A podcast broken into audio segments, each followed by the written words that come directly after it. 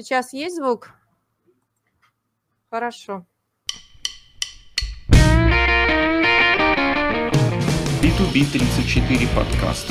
Свежие обзоры изменений законодательства каждую неделю.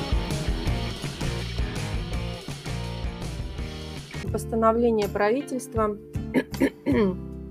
которым внесены изменения в два документа в сфере лицензирования. Правительство пытается перейти на модель а, реестровую в сфере лицензирования. Ну и в частности, вместо копий дубликатов будут выдаваться выписки из реестра лицензий.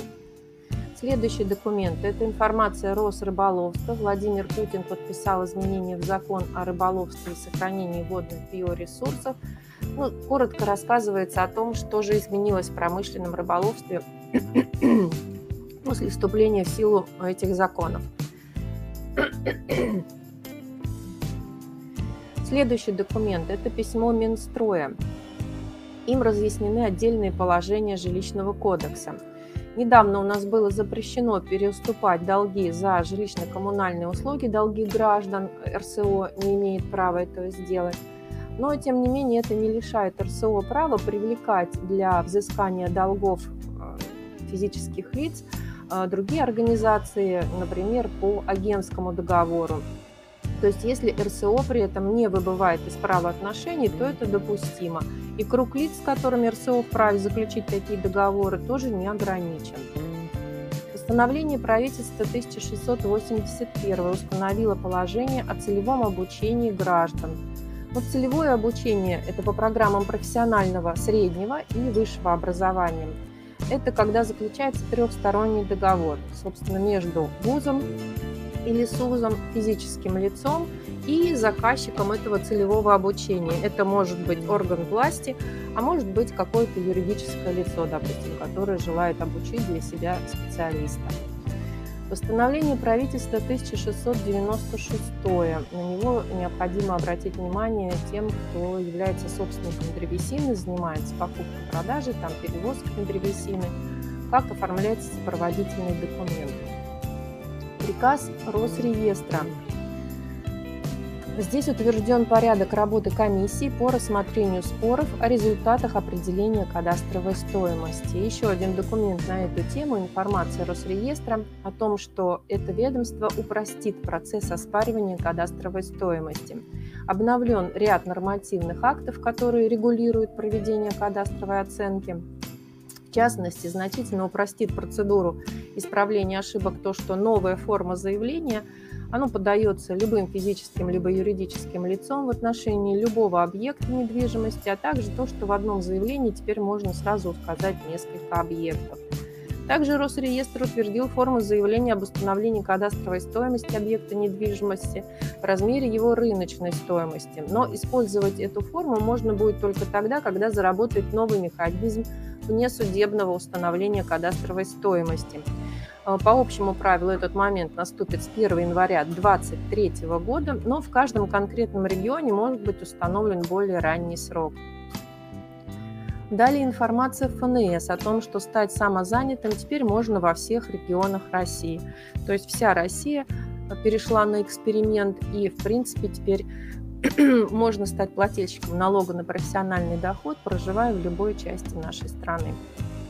Приказ Минтранса России номер 256 утвердил правила железнодорожной перевозки грузов, правила составления железнодорожной накладной, а, сроки и порядок хранения грузов, контейнеров и так далее. Постановление правительства следующее номер 1698 внесло изменения в перечень отраслей российской экономики в наибольшей степени пострадавших в условиях коронавируса. Туда добавили а, пассажирские железнодорожные перевозки. Следующее постановление 1697 установило временный порядок признания лица инвалидом. Этот порядок действует включительно до 1 марта 2021 года Инвалидность продлевается на срок 6 месяцев и устанавливается с даты, до которой была установлена инвалидность при предыдущем освидетельствовании.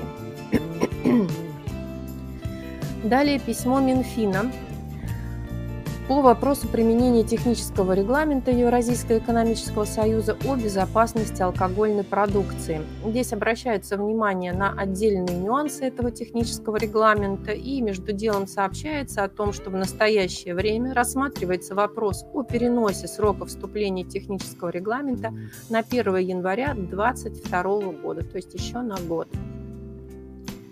Письмо Росалкоголь регулирования об учете объема оборота алкогольной продукции с использованием ЕГАИС. Полный переход на поштучный учет маркированной алкогольной продукции в ЕГАИС осуществляется с 1 ноября 2020 года, то есть вот буквально скоро и вводимые изменения порядка учета в ЕГАИС не требуют от розничных организаций обязательного перевода в поштучный учет остатков продукции, которая, в общем-то, учтена в партионном режиме. Ну и здесь рассказывается какие-то тоже подробности этого перехода. Следующий документ – информационное письмо Банка России и Роспотребнадзора совместное о праве потребителя на отказ от дополнительных платных услуг при заключении кредитного договора. О том, что нельзя э, навязывать потребителю услуги, ну, рассказывать о том, какая практика существует, и обращается внимание всех кредитных организаций, как нужно правильно действовать в интересах потребителя. Далее приказ Минсельхоза, который утвердил правила надлежащей аптечной практики лекарственных препаратов для ветеринарного применения. Из названия понятно, что документ касается оборота и хранения ветеринарных препаратов. Письмо МВД России, называется оно «Направление разъяснений» и, собственно, содержит разъяснения по привлечению к ответственности водителей по статье 12.18 КоАП если они не уступают дорогу пешеходам. Информация Роспотребнадзора о температурном режиме на социальных объектах в период сохранения рисков распространения новой коронавирусной инфекции. В документе даны ссылки на действующие санпины. Говорится о том, какой температурный режим должен быть на социальных объектах, таких как больницы, детские сады, школы говорится о том, что если этот температурный режим нарушается, то следует обратиться в управление Роспотребнадзора, будет оперативно назначена проверка, то есть придет контроль и измерит температуру в том помещении, на которое вы жалуетесь, и, э, соответственно, организация будет наказана, если в ней не соблюдается температурный режим. Далее у нас ситуация из электронного журнала «Азбука права. Как облагается налогом на имущество физических лиц хозяйственные постройки». И три документа из регионального выпуска, касающиеся режима повышенной готовности. Первый документ номер 657 внес изменения в 312 постановление о дополнительных мерах по недопущению распространения новой коронавирусной инфекции – Ношение повязок или иных изделий, их заменяющих в целях защиты от ковид с 23 октября недопустимо. То есть раньше было можно, то есть там прикрыться носовым платком буквально, то теперь это недопустимо. Только маска или респиратор и перчатки. Второй документ – это 652 постановление, которым продлен еще на один срок больничный для пенсионеров в возрасте 65 плюс работающих. И приказ 31Н, называется он об организациях, работодателях, в отношении которых не применяется требование о переводе на дистанционный режим работы не менее 30% работников, ну или исполнителей по ГПД.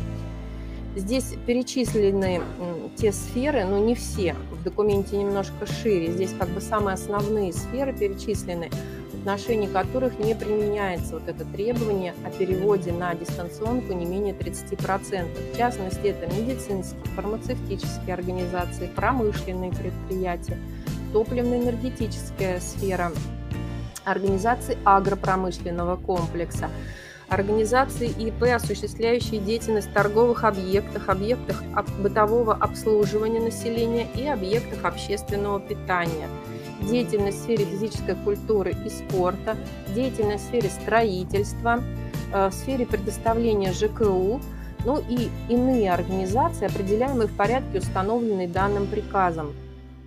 В приказе прописано, что формирование и актуализация перечня иных организаций осуществляется Комитетом экономической политики и развития Волгоградской области на основании заявлений работодателей.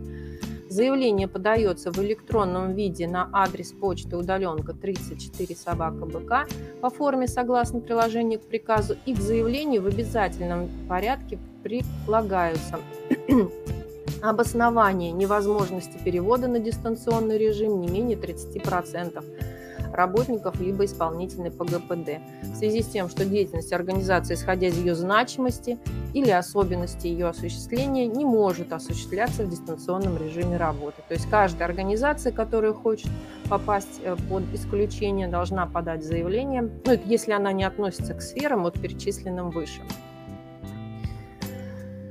И еще одно постановление губернатора Волгоградской области, номер 656, тоже о нем уже говорили.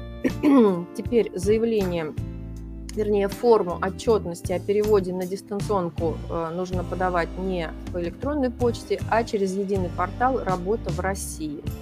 В документе, собственно, указывается, как там перейти в личном кабинете, в каком сервисе нужно подать эту форму.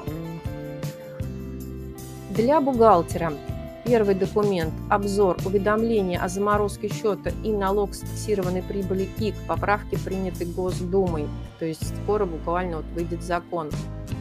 С 1 июля 2021 года у налоговиков появится право уведомить о заморозке счета организацию или ИП, которые не подали декларацию или расчет. Срок для уведомления не позднее, чем в течение 14 календарных дней до принятия решения о блокировке – период, после которого налоговики заморозят счет, увеличат. Он станет 20, а не 10 календарных дней. Ну и другие изменения подробнее в обзоре. Еще один аналитический обзор. В этом пополнении был приказ Минфина, который утвердил два новых ПБУ. Это ПБУ «Основные средства» и «Капитальные вложения». Обязательными они станут с 1 января 2022 года, но досрочно можно уже применять, буквально вот начинать. В частности, как и, э, какие изменения, вот здесь коротко прокомментировано, в частности, как и в старом ПБУ 6 дробь 01, новое ФСБУ 6 дробь 2020 устанавливает условия, при которых актив относится к объектам основных средств. Условия о том, что перепродажа объекта не планируется, больше нет – что касается стоимости активов, то стандарт не устанавливает ее порога. Сейчас это у нас 40 тысяч рублей. Теперь порог стоимости может установить сама организация. И действующее ПБУ, которое сейчас пока еще не отменено, вопросы кап-вложений вообще не регулирует. И таким образом ФСБУ 26 дробь 2020 капитальные вложения, оно устанавливает правила, а не изменяет их. А, капитальными вложениями считаются затраты на приобретение, создание, улучшение или восстановление основных средств. Примеры таких затрат приводятся в ФСБУ. Ну и э, устанавливаются случаи, когда э, ФСБУ не применяется. Приказ Минфина России 199Н, тоже обратите, пожалуйста, внимание всех, а, внесены а, изменения, их много, они такие точечные изменения по заполнению платежек на уплату налогов. Документ поэтапно вступает в силу, по-моему, начиная, по-моему, с Нового года. Но там несколько таких знаковых дат, поэтому в комментарии можно посмотреть. А, ну вот в частности, с 1 октября 2021 года в поле 101 код 13 будет означать не только физлицо, но и ИП, нотариус, занимающий частной практикой, адвокат, глава КФХ.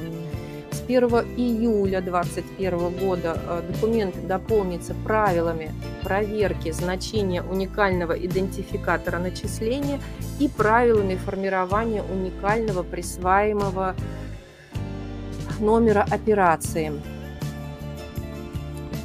Следующий документ – это поправка к МСФО, уступки по аренде, связанные с пандемией COVID-19.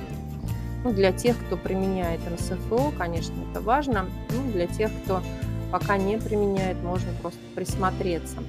Письмо ФНС России о налогообложении промежуточных дивидендов – а, рассмотрена ситуация, если чистая прибыль по итогам года оказалась меньше выплаченных поквартально промежуточных дивидендов.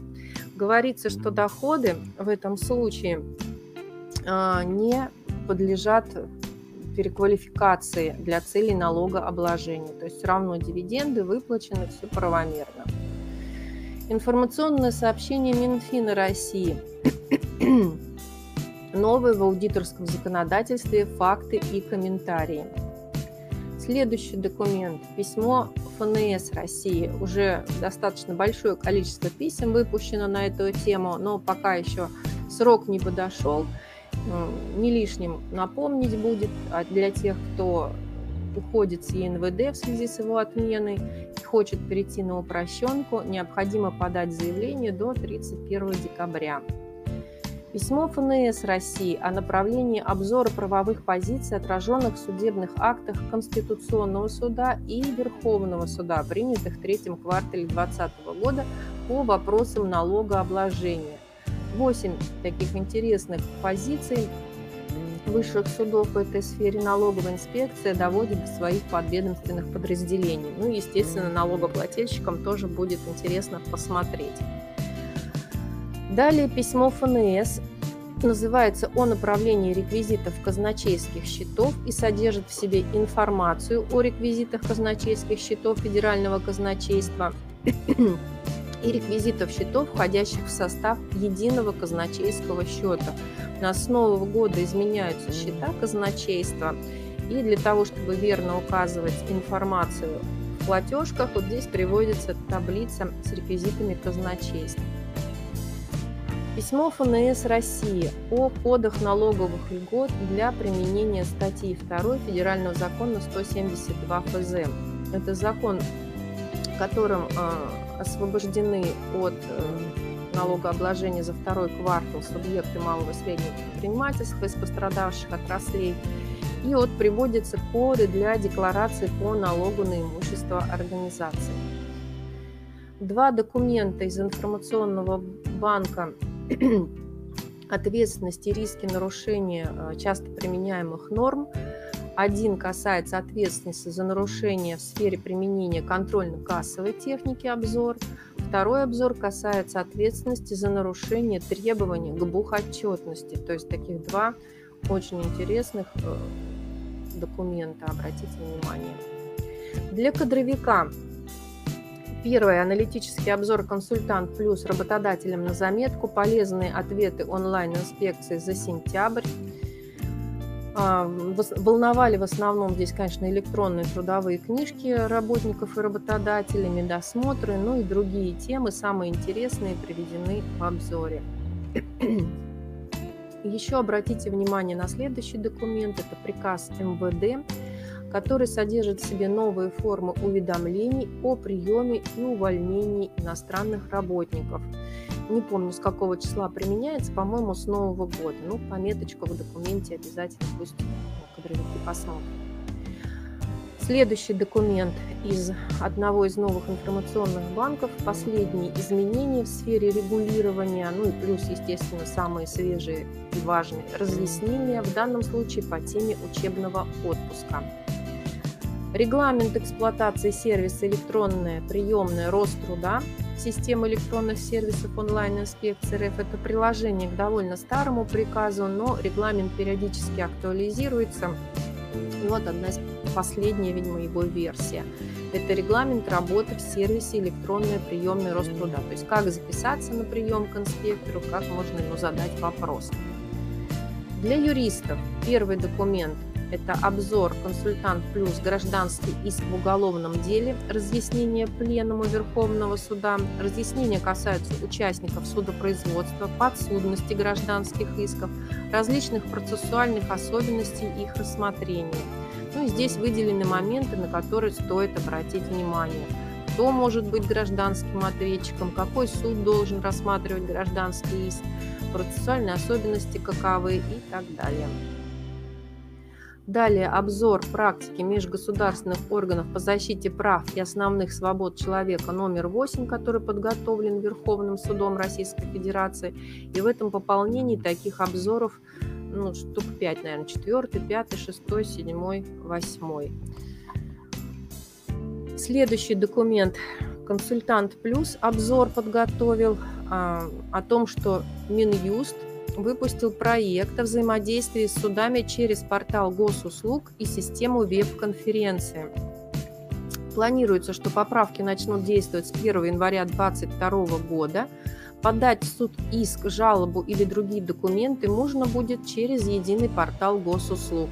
Удаленно участвовать в заседаниях станет еще проще.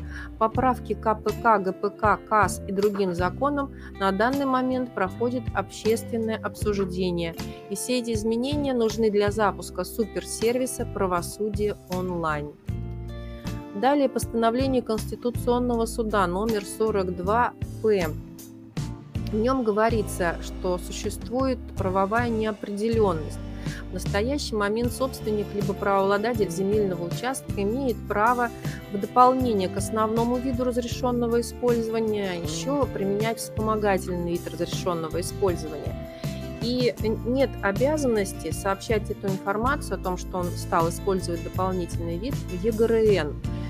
И э, как бы в продолжении этой правовой неопределенности непонятно, можно ли, то есть судебная практика тоже неоднозначно, привлекать к ответственности за то, что в ЕГРН, получается, не совсем достоверные сведения содержатся.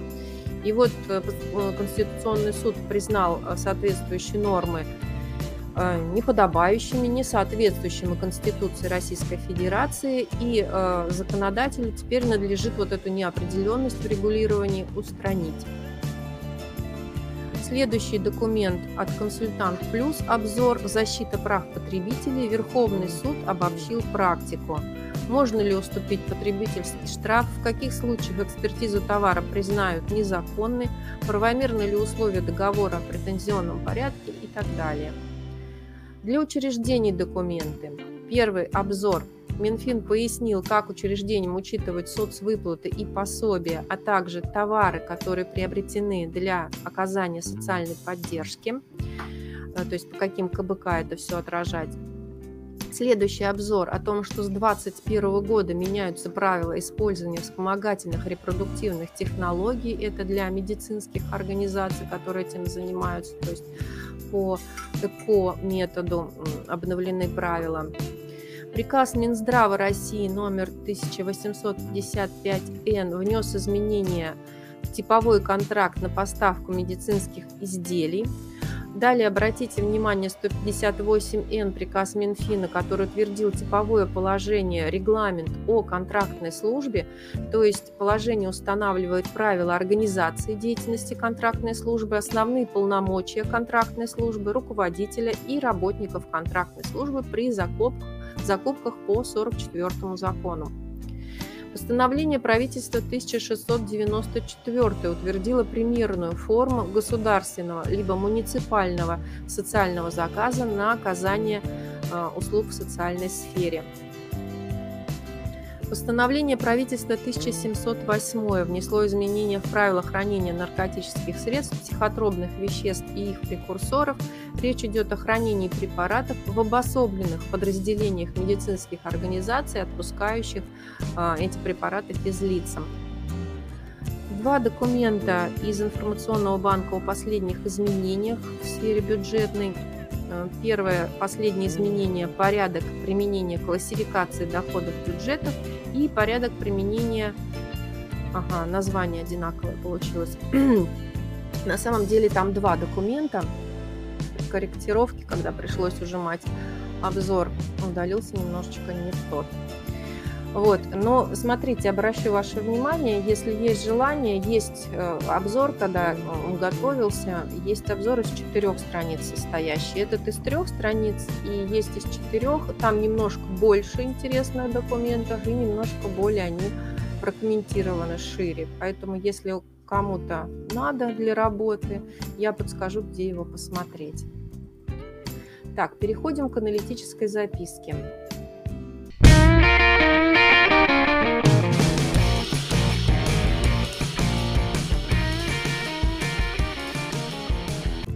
Три документа из э, арбитражной практики сюда попали.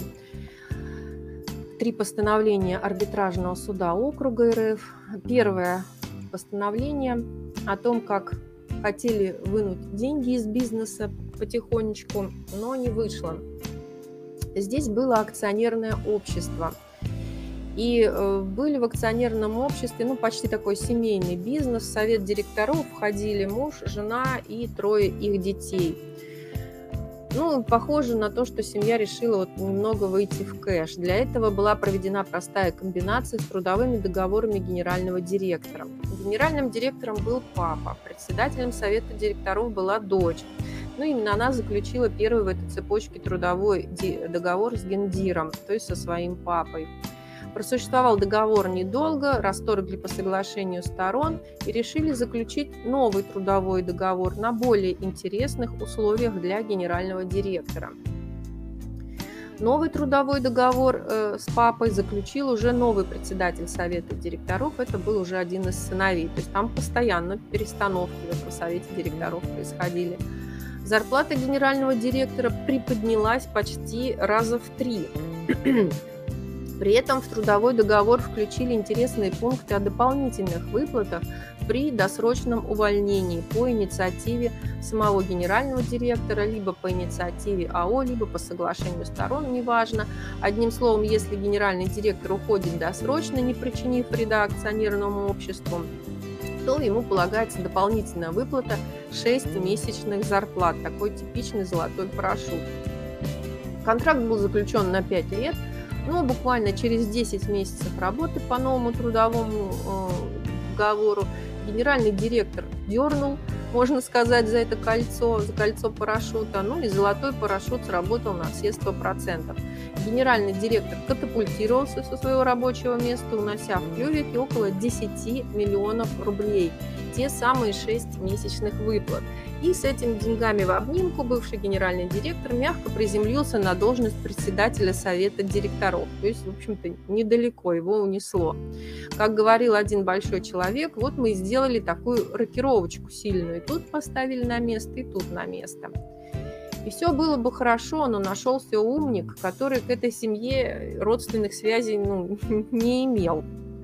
И пришлось ему не по душе семейные такие шахматы. Это был один из акционеров, который владел акциями а, пакетом 10,1%. И ему не понравился вот этот выход в кэш. Человека можно понять. Активы акционерного общества резко уменьшаются, а в кармане у этого человека ничего не прибавляется. И пошел акционер скандалить прямо в суд суде он прямо заявил, что он не понимает, какую пользу для акционерного общества принесла эта рокировка. Система менеджмента практически не поменялась. Бывший генеральный директор, уволившись с должности, фактически сохранил контроль над управлением акционерного общества, заняв место председателя совета директоров. И это только раз. За какие такие заслуги АО должно выдавать генеральному директору такие золотые парашюты – не видно никаких заслуг. Даже есть судебное дело, где действия генерального директора признаны недобросовестными.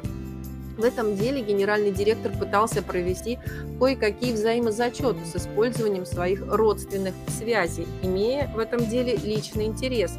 И суд эти взаимозачеты отменил, как сделки заинтересованностью и ущербом для акционерного общества. И это уже два. А если беспристрастно подвести итог работы генерального директора, то можно увидеть, что несмотря на сильно выросшую зарплату руководителя, финансовые показатели общества ухудшились, и это три. Суды, посмотрев на такие доводы, задумались. Наличие судебного решения, в котором действия директора признаны неправильными, заставляет сомневаться в том, что генеральный директор не причинял вреда своему акционерному обществу. Золотой парашют – это вознаграждение, а вознаграждение нужно выплачивать за успехи в работе. Но успехов-то нет, есть только ухудшение финансового положения. Да и не отошел генеральный директор отдел далеко, собственно говоря, остался председателем совета директоров. И суды сделали вывод – 10 миллионов рублей надо вернуть в кассу акционерного общества. И взыскать эти деньги необходимо солидарно с бывшего генерального директора, с папы и бывшего председателя совета директоров, сына. Выход в кэш таким образом не удался. Выводы и возможные проблемы. Вот что бывает, когда в тихие семейные дела вмешиваются, можно сказать, чужие посторонние люди. Надо было семье либо договариваться с лишним акционером, или не затевать такое рискованное дело по выемке денег из бизнеса. То есть мало предусмотреть в трудовом договоре с руководителем выплату компенсации за досрочное увольнение. Такую выплату еще нужно и заслужить, и обосновать и само по себе условие договора, не подкрепленное весомым вкладом в процветание организации, право на золотой парашют не дает. Следующая ситуация. А здесь даже вторая и третья, обе ситуации об одном. Речь идет о банкротстве организации, и в первом судебном решении а, учредители отвечают за назначенного ими директора, а во второй ситуации, когда директор отвечает за действия учредителя. Ну, теперь подробнее. А, итак, банкротство. Когда только дела скатываются в банкротство, то руководящий состав фирмы начинает испытывать приблизительно те же эмоции, что обвиняемые на процессах 1937 года. Каждое действие руководителей и учредителей рассматривается под электронным микроскопом. Арбитражный управляющий настойчиво ищет признаки злого умысла и вредительства интересам фирмы и кредиторов. Ну а кто ищет, тот, как говорится, всегда найдет.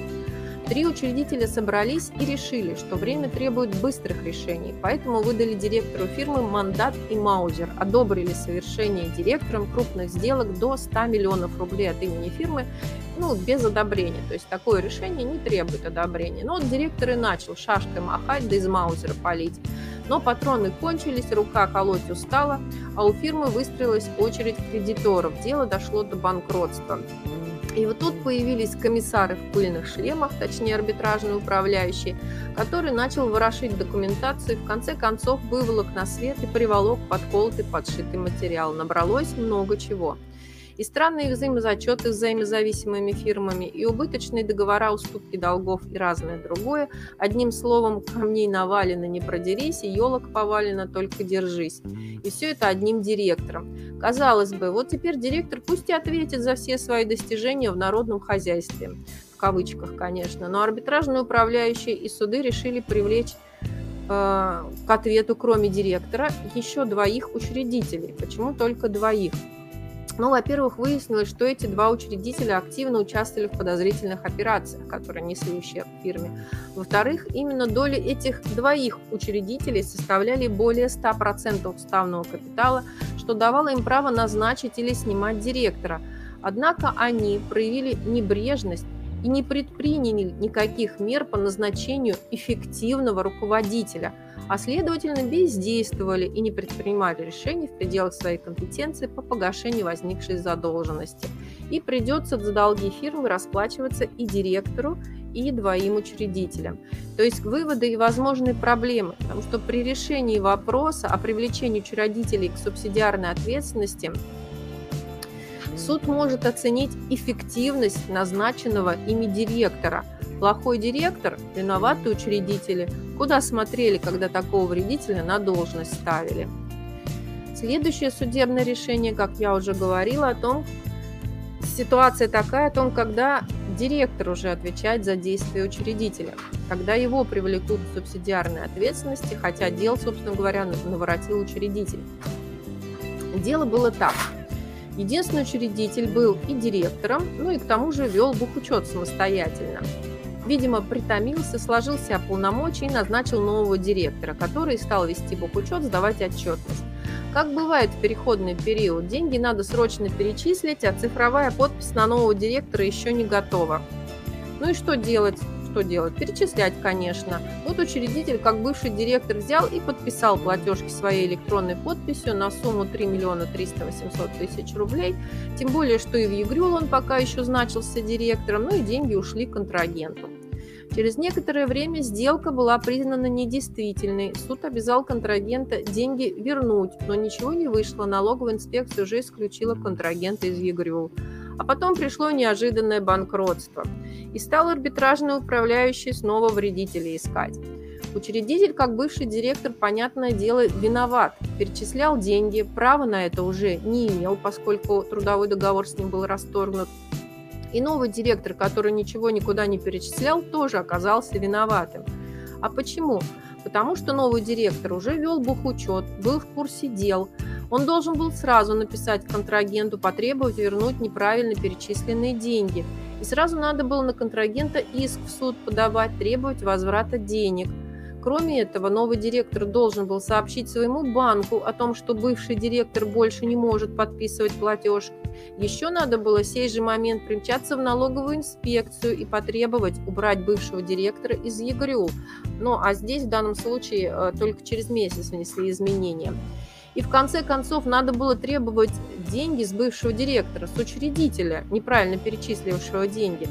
А если он, потерявший совесть, откажется эти деньги отдавать добровольно, то подать на своего единственного учредителя, директору, надо было в суд и через суд требовать деньги. А раз он этого не сделал, значит, он тоже виноват.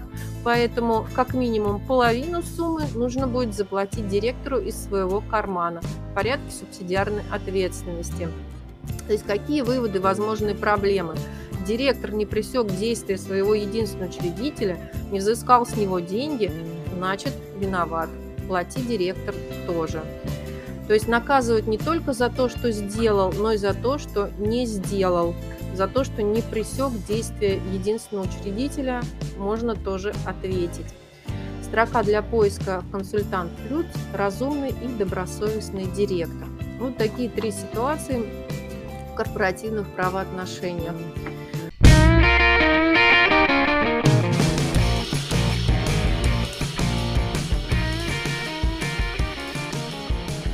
Доброе утро, коллеги. Переходим к полезному документу.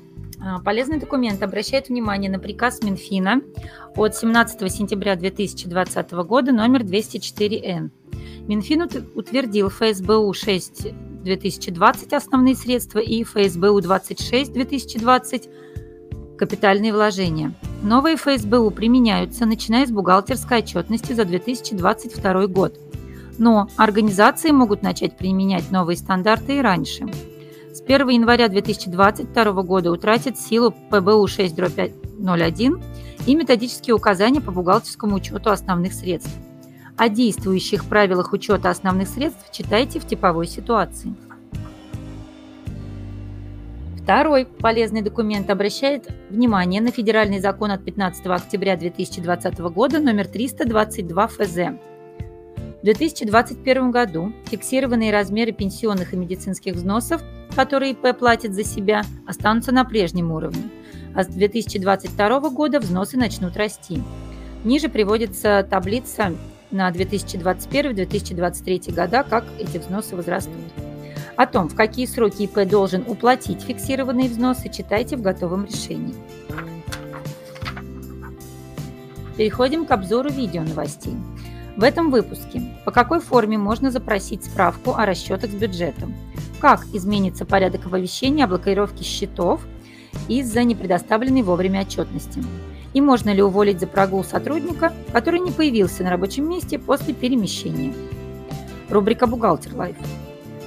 Сегодняшний э, выпуск «Бухгалтер, Рай», э, «Бухгалтер Life» посвящен изменениям в ПБУ 18.02, которые вступают в силу с 2020 года.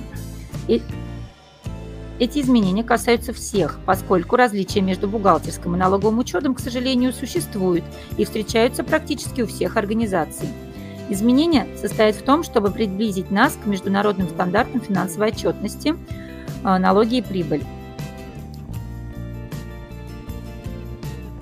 Лектор, доступный на конкретных примерах, расскажет, в чем суть произошедших изменений. Рубрика «Видеоконсультант» представлена двумя видеороликами. А, бизнес-партнерство. Вопросы для обсуждения с владельцами. Успех бизнес-партнерства во многом зависит от того, как совладельцы смогут договориться по главным вопросам. Их условно можно разделить на четыре группы. Вопросы, которые касаются совладения, вопросы, касающиеся соуправления, вопросы, касающиеся целей, а также возможных сценариев развития. Лектор рассмотрит эти группы вопросов и расскажет о возможных конфликтных ситуациях. И второй видеоролик э, – зачет встречных однородных требований. Тема семинара – это прекращение обязательств путем зачета встречных однородных требований. Лектор расскажет о порядке и условиях зачета, назовет случаи, когда зачет недопустим, рассмотрит сложившуюся судебную практику и новейшие разъяснения по теме. И переходим к инфоповодам. бухгалтеру коммерческой и бюджетной организации. Минфин обновил правила заполнения платежек о переводе денег в бюджет. Внесены поправки к правилам оформления распоряжения о переводе средств в бюджетную систему. Изменения вступят в силу с 1 января 2021 года. Однако часть новшеств заработает и позже. Подробнее об этом можно узнать из готового решения. Бухгалтеру бюджетной организации ввели дополнительные меры поддержки учреждений, пострадавших из распространения коронавируса. 15 октября вступил в силу федеральный закон, который вносит изменения в бюджетное законодательство. Основную часть новшеств надо применять, начиная с бюджетов на 2021 год. Кадровику, а также бухгалтеру коммерческой бюджетной организации. Сохранение зарплаты на время диспансеризации. Комментарии Минтруда. По мнению ведомства, при освобождении от труда для диспансеризации законодательство исходит из нормальной продолжительности рабочего дня 8 часов. Поэтому за сотрудником сохраняется зарплата за 8-часовой рабочий день. Подробнее об этом можно узнать из готового решения. Кадровику, а также руководителю. С 26 октября действуют новые санкции за неправильное хранение документов – ужесточили наказание за несоблюдение правил хранения, комплектования, учета или использования архивных документов. Подробнее об этом можно узнать из путеводителя по кадровым вопросам. Юристу. Верховный суд выпустил обзор практики по делам о защите прав потребителей. В обзор включены дела по спорам, возникающим из договоров купли-продажи товаров, подряда, оказания услуг. В обзор вошли позиции судебной коллегии по гражданским делам за 2018-2020 годы. Специалисту по закупкам. Установлены правила рассмотрения обращений госзаказчиков об определении единственного поставщика для госнужд. Правительство утвердило порядок рассмотрения обращений об определении единственного поставщика при, закуп... при закупках для государственных нужд. Правила начнут действовать 22 октября 2020 года. Подробнее об этом можно узнать из готового решения. И еще один материал для специалиста по закупкам. Минфин утвердил новое типовое положение о контрактной службе в госзакупках. Новый документ начнет действовать, когда утратит силу типовое положение, утвержденное Минэкономразвития. На данный момент приказа об утрате данного положения нет. А, подробнее об этом можно узнать из готового решения.